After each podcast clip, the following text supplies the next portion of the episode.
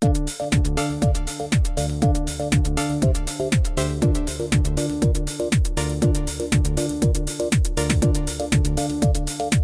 tal? ¿Cómo están? Qué gusto de saludarlos. Bienvenidos, bienvenidas a un nuevo episodio de CE Chile. Hoy martes 19 de julio estamos listos y preparados para poder acompañarte como siempre con la interesante conversación con cada uno de nuestros invitados y por supuesto ir también revisando eh, algunas noticias eh, que tenemos preparadas para el día de hoy. También importante mencionarles inmediatamente que si ustedes eh, quieren estar en contacto con nosotros para hacernos llegar propuestas de tema, saludos, eh, alguna duda, pregunta que quieran formular a alguno de nuestros invitados, por favor, háganlo siempre a través de nuestro WhatsApp que está disponible para ustedes. Somos CE Chile. Conexión Empresarial está orientado a la economía, emprendimiento, las finanzas y negocios colocando cada día temas de interés al alcance de todos. Es momento de recibir a nuestro invitado de hoy. Ya está con nosotros Pablo García Chevesic. Seguramente muchos de ustedes eh, lo recordarán. Para aquellos que lo van a escuchar por primera vez, les cuento que es hidrólogo, miembro del Programa Hidrológico Intergubernamental de la UNESCO. Además, académico del Colorado School of Mines y de la Universidad de Arizona. Ambas instituciones son líderes en investigación hidrológica a nivel mundial. Pablo, oye, un gusto saludarte. Muy bienvenido. ¿Cómo estás, Pablo? Hola, Alfredo. El gusto es mío. Muchas gracias por la invitación. Siempre un placer estar en tu programa. Oye, harto material para conversar en esta oportunidad. Quiero comenzar con algo que quedó ahí en, el, en la última charla que tuvimos.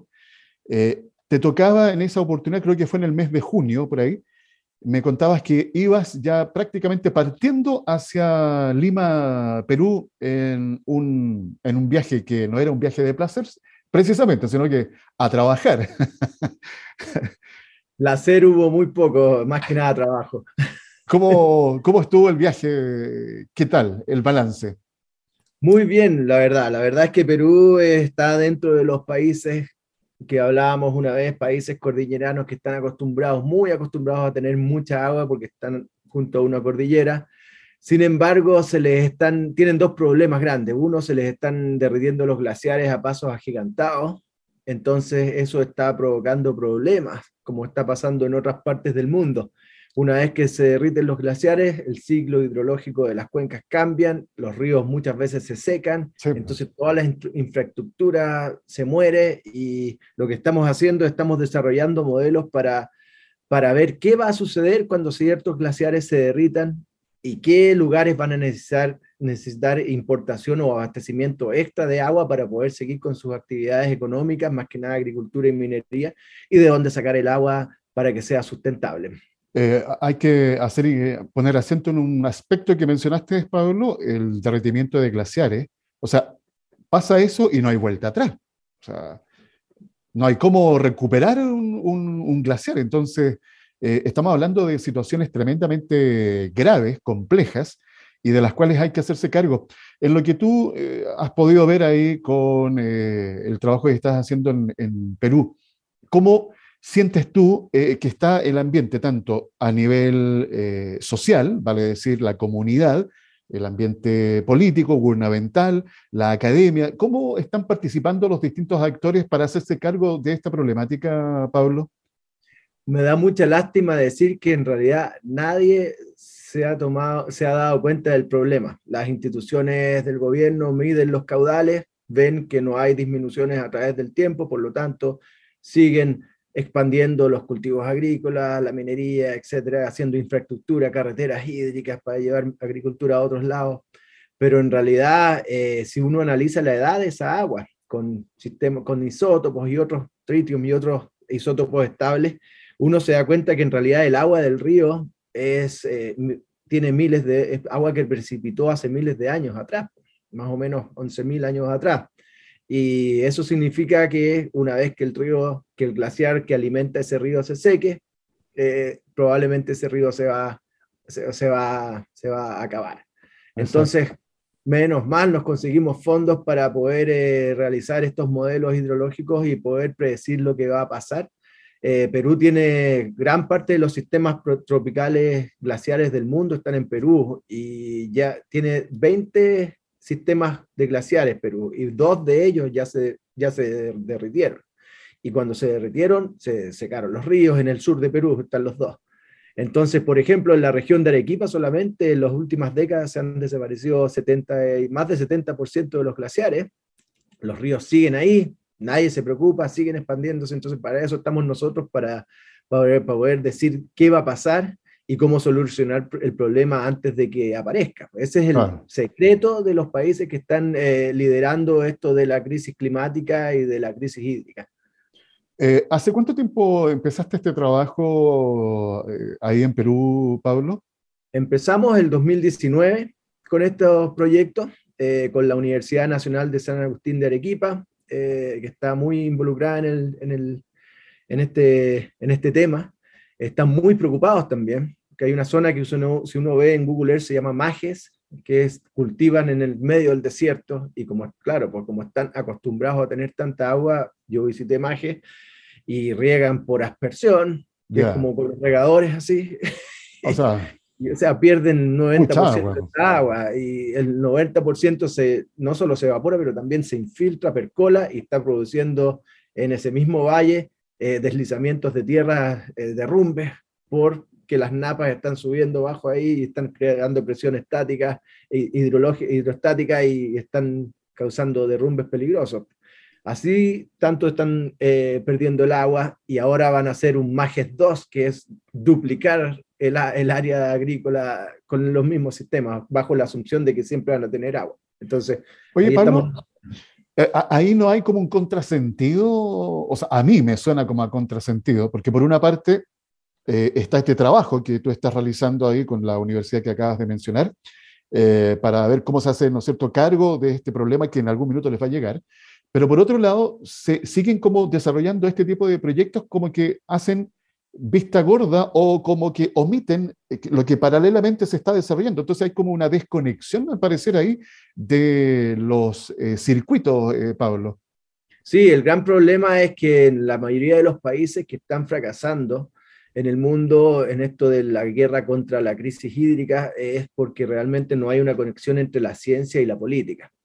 Y aquí no solo no hay una conexión, sino que también no hay ciencia, no habían estudios, que simplemente habían estudios de derretimiento glaciar, etcétera, pero no un estudio hidrológico que dijera, bueno, qué es lo que va a pasar. Entonces, como mencioné, la clave aquí es anticiparse a lo que se viene, anticiparse a lo que se viene y trabajar con horizontes positivos de 20, 10, 20 años. ¿Qué va a pasar en 10 años más? Bueno, solucionémoslo ahora. Eso es lo más eh, lo, mejor desde el punto de vista de la hidrología para enfrentar cualquier eh, crisis hídrica. Sí, absolutamente. O sea, en ese aspecto, fíjate, a destacar lo que están haciendo en Perú, eh, están, yo creo que una palabra que a veces falta por acá, están siendo proactivos con un, con un problema que para ellos seguramente en un futuro cercano también se les va a presentar. eso que se está haciendo en Perú, me da la sensación, por lo que hemos conversado, Pablo, acá en Chile pareciera que estamos todavía distantes de lograr eso. Estamos bastante distantes, lamentablemente. Por darte un ejemplo, el, CR2, eh, que es una institución increíble en términos de investigación, determinó, concluyó en un estudio del 2019 que las aguas del río Aconcagua en el 2019 eran 70% de origen glaciar, 70%. Entonces, ¿qué pasó? Que se tenía que abastecer de agua a Valparaíso y Viña del Mar, teniendo el mar al lado, como lo habíamos comentado, en vez de poner una desaladora, lo que hicieron fue invertir 28 mil millones de pesos para desviar las aguas del río Concagua eh, y poder abastecer así a, estas dos ciudades. ¿Qué va a pasar cuando se derrita el glaciar? Hoy en, es, en 2019 era 70, ahora debe estar 85 probablemente o algo así, eh, por ciento glaciar, que el glaciar sigue derritiéndose y bueno, y acaban de aprobar la, la, construcción de una desaladora en Aconcagua. Entonces no hay conexión y estamos, no hay, hay un claro desfase entre las decisiones políticas y la ciencia. Entonces, por eso es que tanto hace falta, hacen falta tanto los hidrólogos en Chile.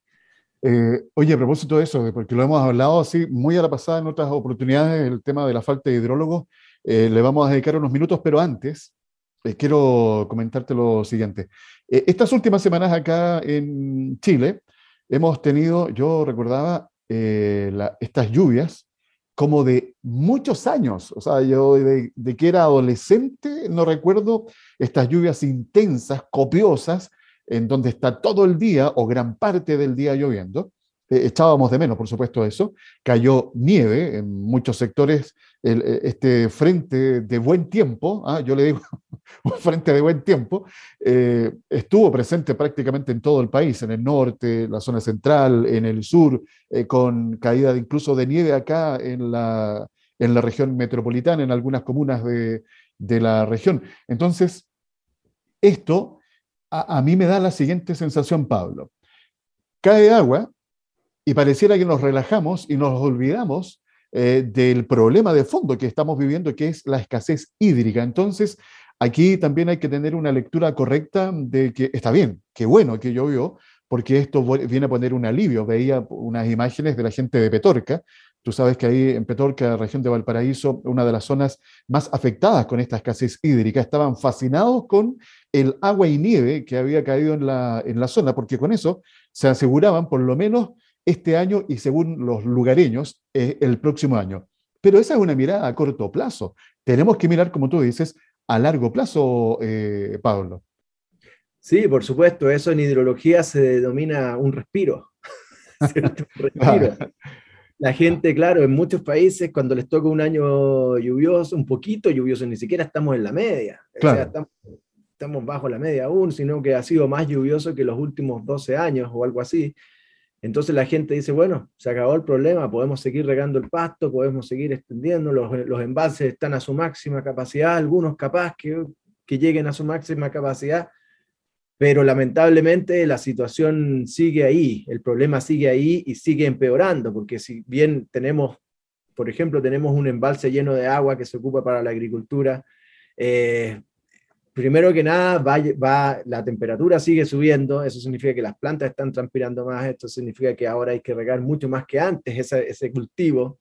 Eh, y por otro lado, recuerden que la tendencia sigue a la baja, los modelos todos indican vamos a tener, ser un país seco, nos puede que nos tenemos, yo lo hemos dicho varias veces, puede que tengamos por aquí, por allá un año más, un poquito más lluvioso, incluso un año extremadamente lluvioso, pero la tendencia es lo importante, la tendencia es a la baja. Entonces tenemos que seguir preocupándonos y agradecer eh, a la naturaleza que nos dio este año con más agua y para poder eh, aguantar, pero los problemas hay que solucionarlos sí o sí. Exacto. Oye, estaba recordando, Pablo, una conversación que tuve ayer, claro, ayer, con Jaime Martínez, eh, investigador del Instituto de Investigaciones Agropecuarias del INIA, ¿ya? Y ah, hablábamos de lo que era la intensificación ecológica, eh, que por supuesto tiene como objetivo maximizar y optimizar recursos eh, para que justamente, en este caso, la agricultura eh, pueda ser mucho más eficiente, más productiva, pero con menos consumo de distintos elementos. Y uno de ellos es el agua. E, este recurso hídrico es fundamental. Y aquí viene un elemento que yo incorporo, y por qué mencioné al investigador. Porque aquí se necesita que se conecte la ciencia, la investigación, a través de este tipo de organismos como INEA, como FIA y otros, pero también de la academia, desde la universidad. Y fíjate que leía un titular, tú me corriges si estoy equivocado o no, la Universidad de Chile anuncia nueva carrera de ingeniería en recursos hídricos. El agua es clave para el desarrollo sostenible de las actividades productivas. El ingreso está programado para el proceso de admisión 2023. Se contempla una duración de ocho semestres para obtener la licenciatura en recursos hídricos y dos semestres para alcanzar eh, dos semestres más para alcanzar el título profesional. Una buena noticia a todas luces a propósito de lo que estamos conversando, Pablo. Una excelente noticia en un muy buen momento también y no podemos los hidrólogos eh, estar más contentos con esta, con esta nueva carrera porque Chile necesita hidrólogos, con urgencia.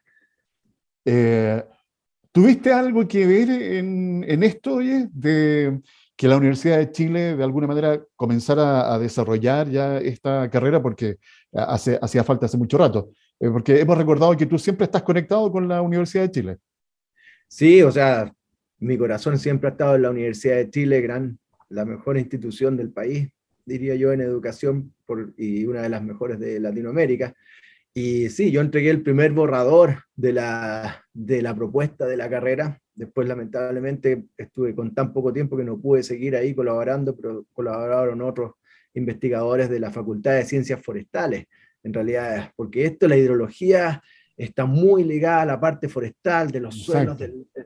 entonces, tenía que ser eh, la Facultad de Ciencias Forestales que nos ofrezca esta, esta nueva gran carrera. De acuerdo. Oye, ¿por qué es tan importante y qué eh, se va a encontrar? Porque aprovechemos de compartir esta información con quienes nos están escuchando en este instante, eh, eh, que estén buscando nuevos horizontes, gente que le apasione, que le guste el conectarse con la naturaleza, de ser parte de una solución para un problema que no solamente nos va a afectar a nosotros, sino que también a las futuras generaciones, Pablo. Sí, mira, al final, para hablar de la hidrología, la hidrología se relaciona con la circulación del agua y todos sus constituyentes a través de lo que se llama el ciclo hidrológico. Entonces, el hidrólogo ve lo que es la precipitación, que son las entradas de agua al sistema por lo general, la evaporación del suelo, del agua, de los ríos, de los lagos, la transpiración de los árboles, eh, cuánto están succionando los, los, cultivos, los árboles, las plantaciones, etcétera. Cuánta agua se infiltra y percola en el suelo, cuánta agua escurre por las tormentas, por los ríos en escurrimiento superficial sobre el terreno o por los ríos, cuántos de esos ríos se alimentan con las aguas subterráneas, cómo funciona esto de las aguas subterráneas, qué pasa si construimos un pozo por allá, qué pasa con las aguas subterráneas o con ese río o con ese pozo del vecino, por ejemplo, el transporte de sustancias disueltas, de contaminantes, eh, cosas así. Entonces, al final, la hidrología es una profesión, puesto que el hidrólogo trata de aplicar sus conocimientos para resolver problemas en beneficio de la sociedad, de la economía y de los, y de los ecosistemas. Entonces, la tarea del hidrólogo es estudiar las entradas y salidas de agua de un sistema de recursos hídricos que por lo general lo llamamos una cuenca. Ya esa es como la unidad de, de, de, de estudio y definiendo el movimiento del agua a través de este y viendo qué se puede hacer y qué no, todo bajo un proceso de sustentabilidad. Eh, fíjate que es una muy buena noticia que entrega la Universidad de Chile y que esperamos también otros, otras universidades eh, vayan incorporándola. Creo que la Adolfo Ibañez parece que algo también imparte, no estoy seguro, pero creo haber leído en, en alguna parte. Eh, hoy día con esta mirada 360 que hay que tener para abordar y hacerse cargo de esta terrible problemática, eh, nosotros en esta parte del hemisferio, porque les recuerdo que Pablo eh, está en Estados Unidos, ¿estás en Arizona o en Texas en este minuto? Estoy en este momento en Arizona, pero estoy entre Arizona y Colorado. Es Colorado, eso era, Colorado. Me voy el domingo a Colorado, pero llegué el domingo pasado aquí a Arizona. Y a propósito, eh, poniéndote Colorado, porque las temperaturas están bastante elevadas por esa zona, ¿eh? por, ese, por esa parte del hemisferio. En este momento hay 43 grados acá. Wow. Con eso te digo todo. Pero, sin embargo, el problema del cambio climático acá en Arizona, en muchas partes de Arizona ya está resuelto. Tenemos agua para 200 años y es porque trabajamos con un horizonte de 100 años. Es decir, estamos tratando de, de solucionar los problemas que vamos a tener en 100 años más hoy. Esa es una mirada de largo plazo, ¿eh? de largo aliento. ¿Cómo no vamos a ser líderes mundiales en, recursos hídricos si no nos puede pillar la máquina jamás? Pues, en cambio, en muchos de los países latinoamericanos, en África, en otros países, están trabajando, como te decía anteriormente, con horizontes negativos. Están tratando de solucionar hoy con soluciones que no son muy eficientes, soluciones parches, problemas que debieron haber solucionado hace 20 años atrás. Exacto. la ciencia. Oye, eh, a, lo que iba con el comentario esto de que acá en el hemisferio sur estamos con el proceso de, de invierno, las lluvias, eh, que también traen sus eh, complicaciones. en el hemisferio norte, las olas de calor están causando estragos, porque ahí también viene otra problemática, que son los incendios a gran escala, que también repercuten en lo que estamos conversando, que es el cambio climático, Pablo. Sí, por supuesto. Y, un incendio no solo genera más CO2 al medio ambiente, menos captura de oxígeno porque ya no hay árboles, ¿cierto? De, de CO2 me refiero, y porque ya no hay árboles, sino que además se crean cambios bruscos en la hidrología de las cuencas. Si tienes una cuenca forestada entera, por ejemplo, que antes llovía y las copas de los árboles interceptan un, poco de agua, pero por lo general se van recargando las napas y va, el agua va viajando subsuperficialmente hacia los ríos y así los ríos se pueden alimentar todo el año. Eh, ¿Qué pasa después de un incendio? Se crea una capa hidrofóbica, se llama. Es como una costra esa. Eh, claro, es una capa repelente al agua, que es al final hidrológicamente es como pavimentar la cuenca entera. Entonces, después viene la lluvia y en vez de infiltrarse el agua, todo escurre con nutrientes, con el suelo, todo se crean los aluviones, las crecidas inundan todo para abajo y se crea un desierto porque todos los nutrientes se van. Entonces, eso se llama hidrología post-incendio, es un gran tema de la hidrología también. Oye, ¿y eso cómo se puede, o sea, hay alguna forma Claro que son enormes las superficies cuando hay estos grandes incendios en zonas forestales. Eh, ¿Hay manera de intervención del hombre para ayudar a que la, tierra se pueda recuperar eh, más prontamente? Sí, por supuesto. Lo importante es actuar eh, en este caso de los incendios, ya que nos vamos específicamente a hidrología post-incendio, es actuar antes de las primeras lluvias intensas. Entonces, si uno si ocurrió el incendio en verano, hay que actuar antes de que vengan las lluvias invernales en términos, eh, por el caso de Chile. Entonces se trata de romper la capa hidrofóbica.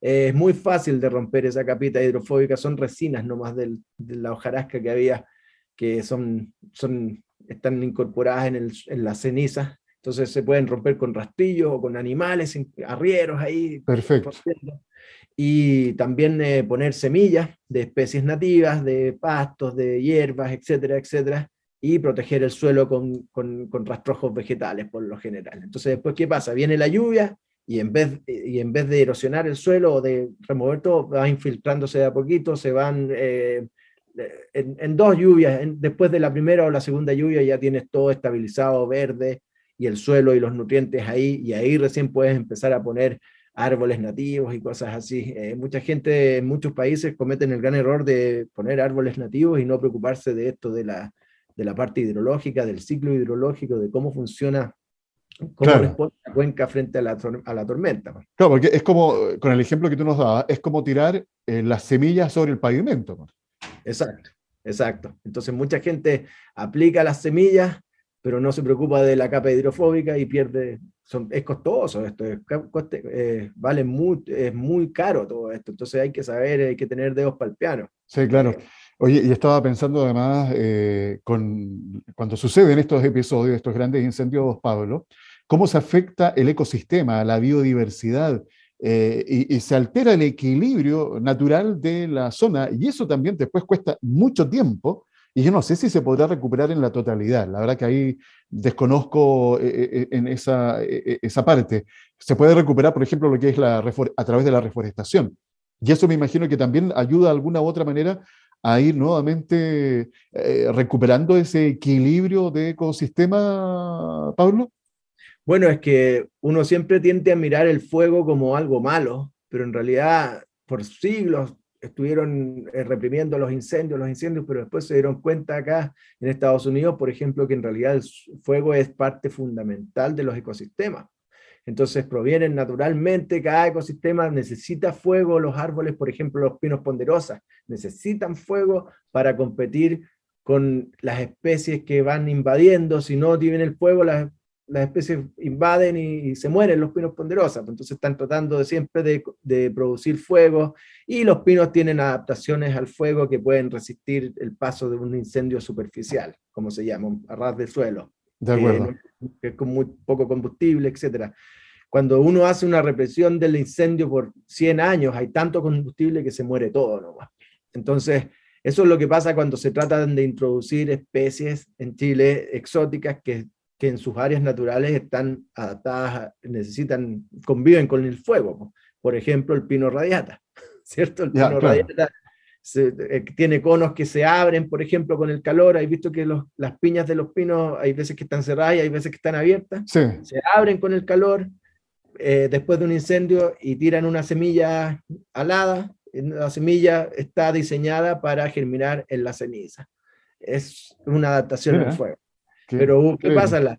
que allá en sus hábitos naturales, en sus hábitats naturales tienen rayos, entonces claro, pues tormentas convectivas y ahí se producen los incendios naturalmente cada ocho años, cada seis años y ni un problema. Pero en Chile la única, la única, fuente, de, la, la, única fuente de ignición de un incendio son los volcanes. Entonces tenemos, por ejemplo, las araucarias que se podan solitas y tú has visto las araucarias que están podadas. Sí. Nadie las poda. Es para sobrevivir el paso del incendio, porque son longevas, viven mucho, en caso de que venga un incendio por una erupción volcánica, por ejemplo. Entonces ahí van, ellos están adaptados, tienen la corteza gruesa, pueden resistir un incendio, las araucarias, a menos que haya mucho combustible, etcétera, etcétera. Entonces, eh, es toda una parte, una ecología, es todo un, se llama eh, eh, ecohidrología, se llama eh, dendro, dendroecología también, otras disciplinas con los anillos de los árboles, pero son adaptaciones que tienen algunas plantas a al, fuego, que, porque conviven con el, con los, con el incendio. Qué impresionante. Eh, oye, me hiciste recordar ahora que dijiste Araucaria de la zona sur del país, específicamente la región de la Araucanía. En algún momento, y quiero que dediquemos los últimos tres minutos que nos quedan, a que nos comentes el trabajo que también estás realizando con eh, este territorio, la región de la Araucanía, Pablo. Ah, yo quiero mandar una felicitación al gobernador de la región. Eh, el gobernador se propuso eh, formar hidrólogos y tener uno o dos hidrólogos en cada una de sus comunas. Nosotros vamos a, instruir, a realizar cursos de capacitación y así, ¿por qué? ¿Por qué? ¿Qué está pasando en la región? Se está llenando de cultivos agrícolas, eh, se está llenando de plantaciones forestales, el cambio climático está afectando, no saben qué va a pasar, los pozos se están secando, la gente se está quedando sin agua, empezaron con el cuentito de los camiones aljibe, entonces dijeron, ¿saben qué más? Eh, hagamos las cosas bien aquí, no terminemos como están terminando en la zona central de Chile, que están con problemas que pudieron haber evitado, ellos quieren trabajar a horizontes futuros. Entonces ellos van a empezar con estudios hidrológicos fuertes, eh, serios y potentes y a capacitar a su personal para poder desarrollar modelos hidrológicos y poder predecir qué va a pasar si ponen 100 hectáreas de, de cultivos de frutales, por ejemplo, o 200 hectáreas de cultivo de frutales en alguna, cuál es la diferencia, entonces desarrollar modelos y ver qué es lo que va a pasar, qué cuencas van a necesitar en 10 años más eh, importación de agua, de dónde sacarla, y así, así se, así se combate esto de la, del cambio climático y de la escasez hídrica, anticipando. Fantástico. Fantástico. O sea, e, ese es un ejemplo claro de que el territorio se puede hacer cargo de estas eh, problemáticas, pero esto debiera eh, ser una situación que se imite, se replique en todas las regiones del país. Y por supuesto debiera partir desde el gobierno central y de ahí irse a los distintos territorios. Me parece que, como todas las cosas, pues Pablo, siempre cuesta echar a andar, ¿ah? que, gire la rueda, pero una vez que comienza a girar, eh, me imagino que este tipo de instancias se irán a replicar en las distintas regiones. Pablo, ¿tienes alguna, alguna sensación de, esa situación en particular? Eh, he estado, eh, la verdad es que es un ejemplo a seguir, ¿ya? alguien tiene que partir con esto y la región de la Araucanía decidió ser la primera región de Chile y es de esperar que todas las regiones sigan el ejemplo porque estamos contra el tiempo por muy año lluvioso que tengamos en este momento el problema sigue empeorando y vamos a seguir eh, cada vez peor sí o sí. Entonces la única forma es con, mediante la hidrología de cuencas, aplicando la ciencia, aplicando conocimientos, modelos, etcétera. Entonces tiene que hacerse sí o sí. De todas maneras, o sea, e, esta es una situación eh, mundial, no solamente acá en Chile, y tenemos claros ejemplos que lo hemos conversado, de hecho, con, eh, con Pablo, eh, cómo en distintos países se han ido haciendo cargo de esto y hay modelos que se pueden replicar. De, hecho, recuerdo así rápidamente una entrevista que te hicieron en la tercera. Fue a principios de año, ¿eh? en enero del, del 2022. Y tú ahí te pusieron el titular, con la tecnología de hoy, en cuatro años se pueden solucionar todos los problemas hídricos del país. Eso significa que están las herramientas eh, tecnológicas especialmente, como para poder encontrar eh, soluciones a los problemas que hoy día tenemos con el recurso hídrico, Pablo.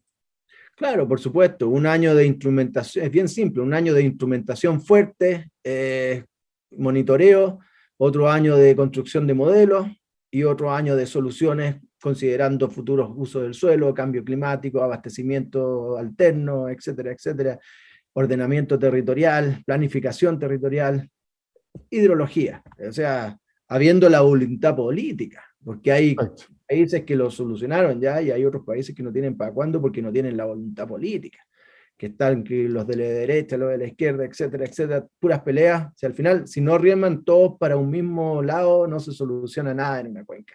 Entonces de eso se trata, solucionar los problemas. el agua no distingue colores ni géneros, el agua es para todos.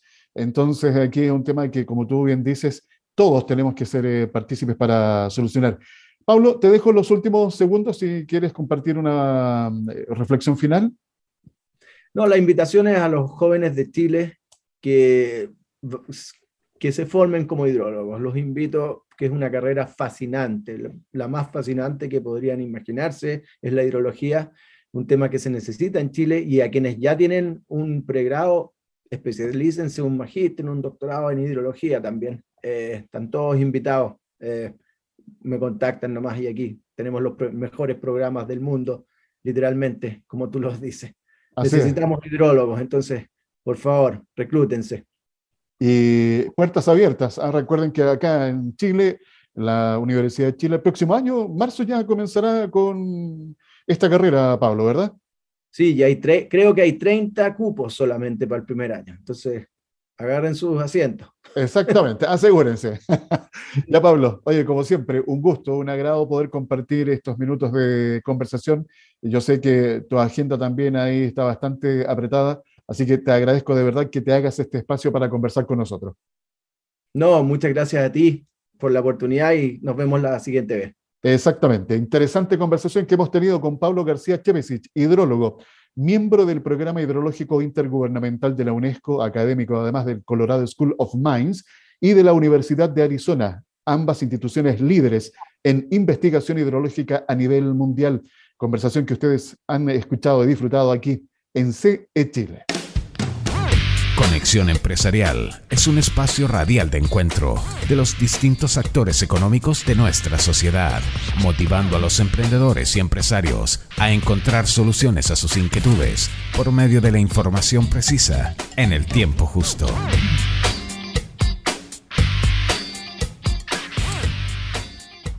Quedan pendientes algunos temas ahí ¿eh? que espero en algún otro momento volver a conversar con eh, Pablo García Chevesic, hidrólogo. Eh, algunas, ampliar tal vez información sobre lo que es esta carrera que comenzará a impartir la Universidad de Chile el próximo, el próximo año.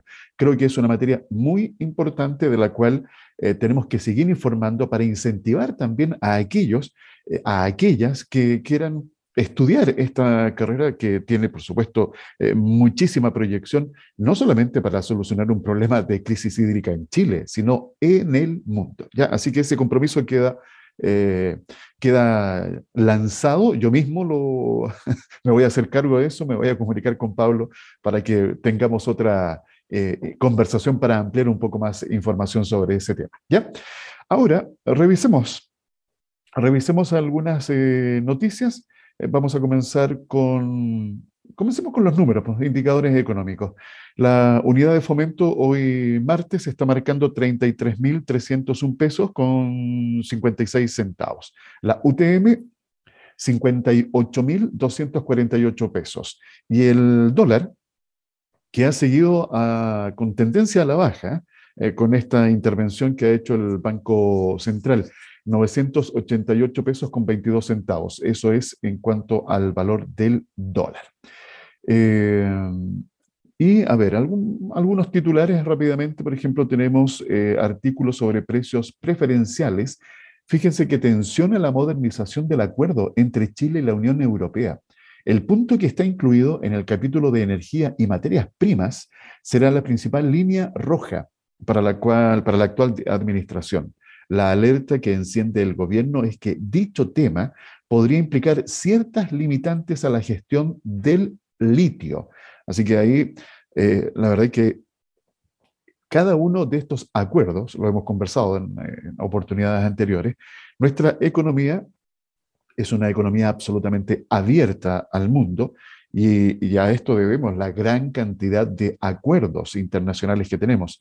Y eso, por supuesto, ha permitido también que nuestra economía eh, haya, se haya ido desarrollando y consolidando en, los, en las últimas décadas. Pero al hacer estos acuerdos, por supuesto, hay que estudiar y analizar cada uno de ellos, porque la verdad es como aplicar esto que uno escucha, esta fórmula del win-win. O sea, ambas partes deben ganar, no una más que otra. Entonces, realizar este tipo de gestiones es tremendamente sensible para el desarrollo también de nuestra economía y sobre todo con esta materia prima. Somos uno de los productores importantes del litio y lo hemos hablado en algún momento. A ver, no volver a cometer el mismo error, como dice la canción, no tropezar con la misma piedra, eh, lo que nos ha pasado con el cobre. Aquí tenemos que agregar valor, hay que hacer otro tipo de gestiones eh, para sacarle el máximo de provecho a esta materia prima que es el litio. ¿Qué más? Em, déjenme ir por acá. Ah, atención porque hay unas becas. Hay unas becas que está entregando Corfo. Son 17 cursos en especialización digital. Eh, recuerden que hay una brecha digital en nuestro, en nuestro país, hay una carencia de técnicos eh, para cubrir distintas áreas de las TICs, tecnologías de la información y las comunicaciones. Así que presten atención a, esta, a esta información. La Corporación de Fomento de la Producción, Corfo, y Talento Digital lanzaron una convocatoria para el programa Potencia tu Talento. La iniciativa pone a disposición 1.500 becas para 17 cursos relacionados con tecnología, marketing digital e industrias creativas. Amplió la, la información. Corfo y Talento Digital se unieron para llevar a cabo el programa Potencia tu Talento. La nueva convocatoria está dirigida a personas que quieran especializarse en áreas relacionadas con la tecnología, marketing digital e industrias creativas el objetivo de esta iniciativa es disminuir la brecha digital y fomentar las capacidades digitales de los profesionales de nuestro país.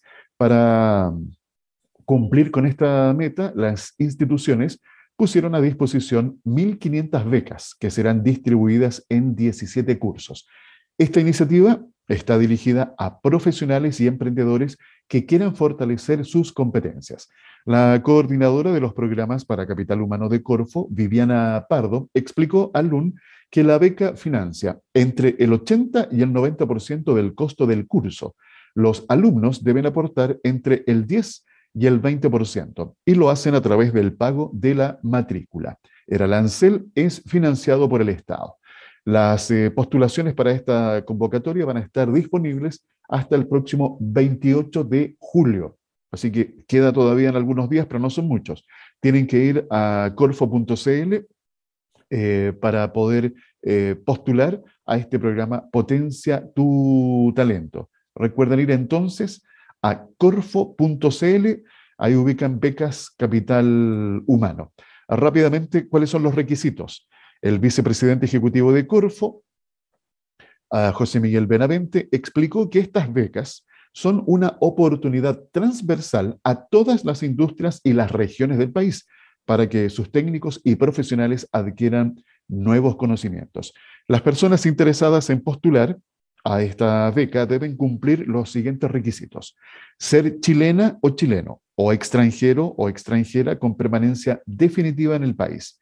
Ser técnico, profesional o licenciado en carreras específicas asociadas al curso al que se postula contar con experiencia laboral específica y acreditada asociada al tipo de especialización TIC al que quieran postular. Ahora, ¿cuáles van a ser los cursos disponibles? Van a estar, entre otros, por ejemplo, en área Industrias Creativas TIC, eh, Unity XR para realidad aumentada y realidad virtual, Unreal Engine para realidad aumentada y virtual. Eh, por ejemplo, a ver, en área marketing digital, comercio electrónico, Community Manager, Digital Business Intelligence, em, Performance Manager, entre otros. Y en área de tecnologías de la información tenemos análisis de datos, ciencia de datos, arquitectura cloud, especialización IoT, ciberseguridad desarrollo de negocios ágiles. Eso es parte de los cursos eh, que se van a impartir, así que recuerden postular a estas becas, son 1.500 cupos y tienen plazo hasta el próximo 28 de julio. Vayan a corfo.cl. ¿De acuerdo? Y me alcanza el tiempo para algo más, así rápidamente. Eh, anotar que, oye, bueno, ustedes saben que estamos con el, con el proceso de las reformas. Una de ellas es la reforma tributaria. Y hay un, un ítem que es bastante importante que tiene que ver con los distintos modelos de royalty minero que usan los productores de cobre del mundo. ¿En qué se diferencian? Bueno, uno de los componentes de la reforma tributaria que impulsa el gobierno contempla la implementación de un nuevo impuesto a la gran minería, con el cual se espera que la recaudación llegue a 0,6% del PIB una vez en régimen. Así que esperemos que esto eh, pueda llegar a, buen puerto y que avance, porque es una forma, por supuesto, de poder ir también aumentando los ingresos a través de la recaudación eh, fiscal.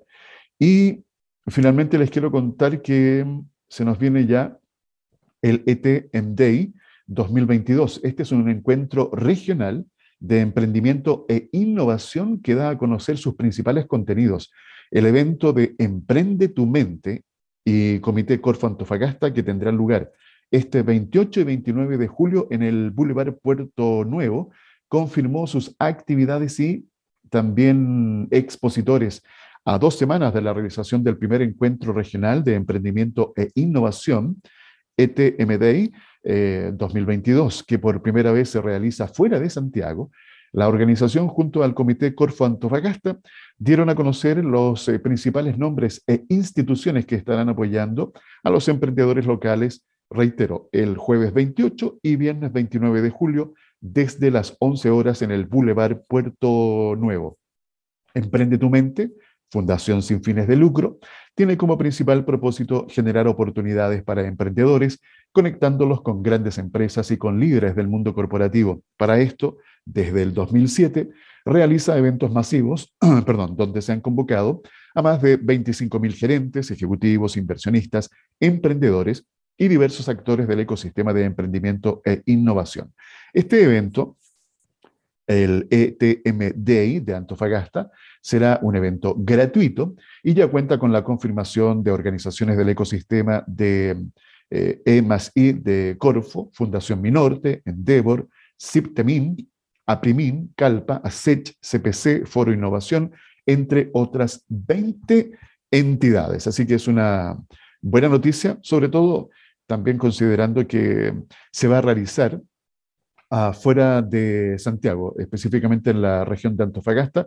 En este evento se espera recibir a 1.500 asistentes y el principal objetivo es posicionar este evento como el mayor encuentro de colaboración entre el ecosistema de emprendimiento e innovación de la región de Antofagasta y las grandes empresas. Muy bien.